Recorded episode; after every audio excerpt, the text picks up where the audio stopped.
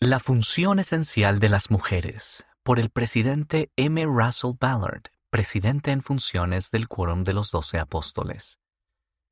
La obra del reino de Dios no puede alcanzar su verdadero destino sin que siga adelante en colaboración con las fieles y maravillosas hermanas de la Iglesia. Las mujeres tienen una influencia extraordinaria. Nadie puede ayudar a que el reino del Evangelio avance ni a hacer del mundo un mejor lugar como ellas lo hacen. Cada vez que ustedes, las hermanas, se juntan con otras mujeres del convenio en unidad y armonía, no hay límite en la influencia que tienen para hacer el bien. He sido testigo de la influencia significativa y eterna que ustedes tienen en la vida de las personas, así como en las familias, y la he visto en innumerables culturas y países en todo el mundo. He visto lo que pueden lograr en ramas, barrios, estacas, misiones, templos y asignaciones de la Iglesia en general. Sus aportes, en pequeñas y grandes empresas y organizaciones benéficas, así como en organizaciones cívicas, académicas, sanitarias y deportivas, son incalculables. Las mujeres en los consejos. Durante años he hablado del poder que tienen los consejos donde participan mujeres fieles. Sus puntos de vista y recomendaciones son absolutamente esenciales. En la actualidad, el Señor ha bendecido en abundancia a la Iglesia y al mundo gracias a que más misioneras sirven en cargos de liderazgo misionales y participan en consejos de líderes en las misiones una mayor cantidad están recibiendo su investidura a más temprana edad, aumentando de esa manera el número de mujeres que han hecho convenio en el templo y que prestan servicio en la iglesia. Las líderes de las presidencias generales oran y discursan en la conferencia general.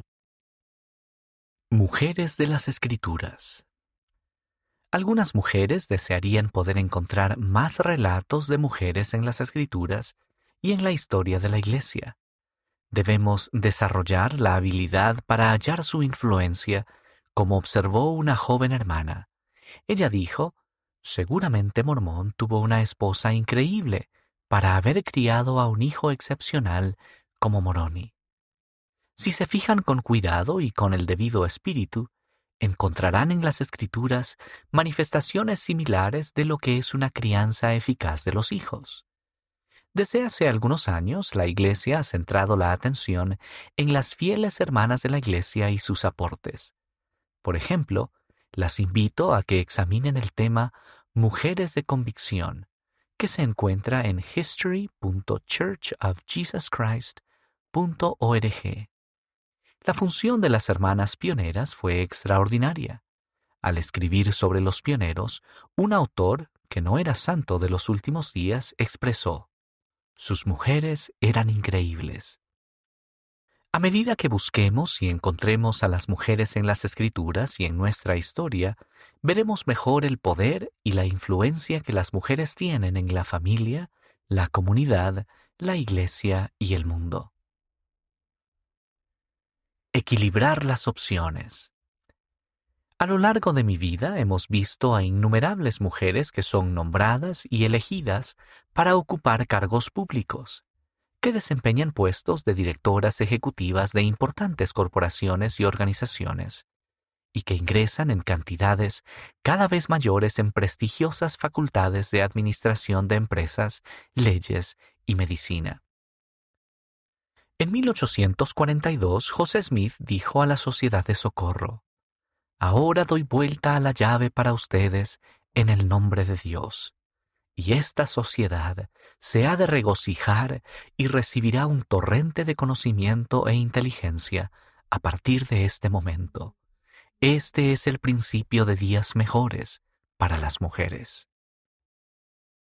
Estamos viendo el cumplimiento de esa visión profética a medida que se presentan nuevas oportunidades y nuevos avances para las mujeres de una manera sin precedentes. Mantener el equilibrio entre todas las opciones disponibles puede ser difícil.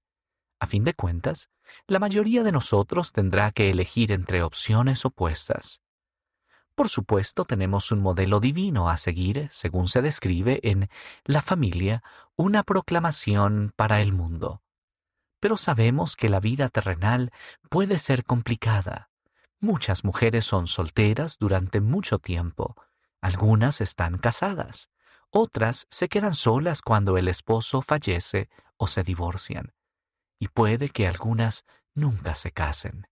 No obstante, si somos fieles y perseveramos hasta el fin, ningún deseo justo será negado, y al final se recibirán todas las bendiciones.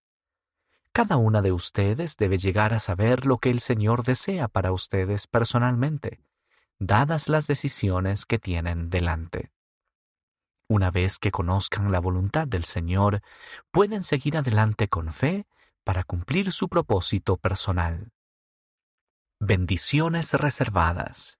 Si los miembros de la iglesia que adoran en el templo están en sintonía, se darán cuenta de que el Señor tiene maravillosas bendiciones reservadas para sus fieles hijas e hijos a lo largo de la eternidad. ¿Y cuáles son esas bendiciones? Esta perspectiva contextual del presidente Dallin H. Oaks, primer consejero de la primera presidencia, las explica. El propósito de la vida terrenal y la misión de la Iglesia de Jesucristo de los Santos de los Últimos Días son preparar a los hijos y a las hijas de Dios para su destino, llegar a ser como nuestros padres celestiales. La historia del Evangelio es una historia de familia, ni más ni menos.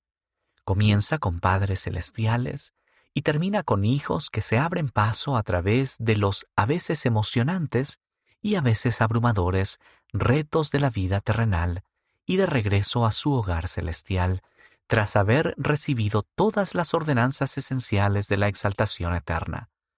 Esa es la historia de nuestra vida. Dios nos ha dado el bosquejo, pero Él deja que nosotros determinemos los detalles por medio de nuestras decisiones y nuestra fidelidad hay un final extraordinariamente feliz que está reservado para todos los que lo deseen. Sin embargo, antes de poder reclamarlo, tenemos que llegar a ser más que solo sus hijos. Tenemos que llegar a ser sus discípulos. Las mujeres como discípulas de Cristo. La vida está llena de distracciones que tienen el potencial de alejarnos de las enseñanzas fundamentales de la Iglesia en particular la expiación de Jesucristo. El profeta José Smith dijo, Los principios fundamentales de nuestra religión son el testimonio de los apóstoles y de los profetas concernientes a Jesucristo, que murió, fue sepultado, se levantó al tercer día y ascendió a los cielos. Y todas las otras cosas que pertenecen a nuestra religión son únicamente apéndices de eso. La expiación de Jesucristo es el núcleo de nuestro mensaje, es nuestro valor fundamental, es el centro de nuestra doctrina, es el corazón y el alma de la Iglesia de Jesucristo de los santos de los últimos días. Si aún no han sentido la veracidad y el poder de la expiación del Salvador en su vida, las invito a volver a centrarse en el mensaje central de la restauración un mensaje que declara que podemos ser hechos perfectos mediante Jesús, el mediador del nuevo convenio, que obró esta perfecta expiación derramando su propia sangre. Hermanas, por favor hagan todo lo que sea necesario para mantenerse centradas en el mensaje sencillo y central de la restauración. Acéptenlo, entiéndanlo, abrácenlo, ámenlo, compártanlo defiéndanlo. Mujeres con el poder de los convenios. Ahora bien, quisiera pedirles que hicieran lo mismo que el profeta José Smith les pidió a las hermanas de la Sociedad de Socorro. La Sociedad de Socorro no existe solo para socorrer al pobre, sino también para salvar almas, señaló. Toda hermana de esta iglesia que haya hecho convenios con el Señor tiene el mandato divino de ayudar a salvar almas, de guiar a las mujeres del mundo, de fortalecer los hogares de Sión y de edificar el reino de Dios. les ruego que nos ayuden a que la Iglesia siga avanzando, ayudando a generar una mayor fe en la vida de cada uno de nuestros miembros. Las mujeres rectas y fieles siempre han tenido una función esencial en la labor de salvar almas y de defender el reino de Dios. Sin embargo, ustedes, las mujeres de esta última dispensación, tienen que cumplir funciones y responsabilidades particularmente importantes. Ustedes son mujeres de determinación, fe, dedicación y acción. Al igual que las hermanas fieles del pasado, ustedes necesitan aprender a hacer uso de la autoridad del sacerdocio con la cual han sido investidas para obtener cada una de las bendiciones eternas que serán suyas. Ruego a nuestro Padre Celestial que las bendiga para que tengan la paz y la serena convicción de que lo que hacen en la Iglesia es esencial para el crecimiento y la preparación de este mundo, para ese día en que el Señor y Salvador dirá, basta, y vendrá a gobernar y reinar. La obra del reino de Dios seguirá avanzando, pero no puede alcanzar su verdadero destino sin que siga adelante en colaboración con las fieles y maravillosas hermanas de la Iglesia. Tomado del discurso Women of Dedication, Faith, Determination and Action, pronunciado en la Conferencia de la Mujer de la Universidad Brigham Young el primero de mayo de 2015.